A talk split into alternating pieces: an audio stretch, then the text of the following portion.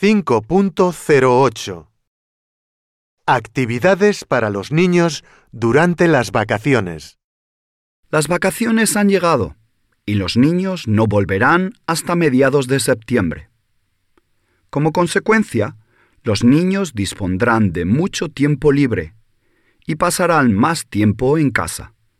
Hay que limitar el tiempo que los niños pasan conectados a la televisión, las redes sociales, los móviles y el ordenador.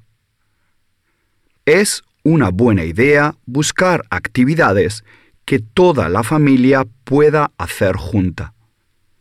Durante las vacaciones hay muchas cosas que pueden hacer para ocupar bien el tiempo. Animarles a aprender a nadar, dibujar y colorear.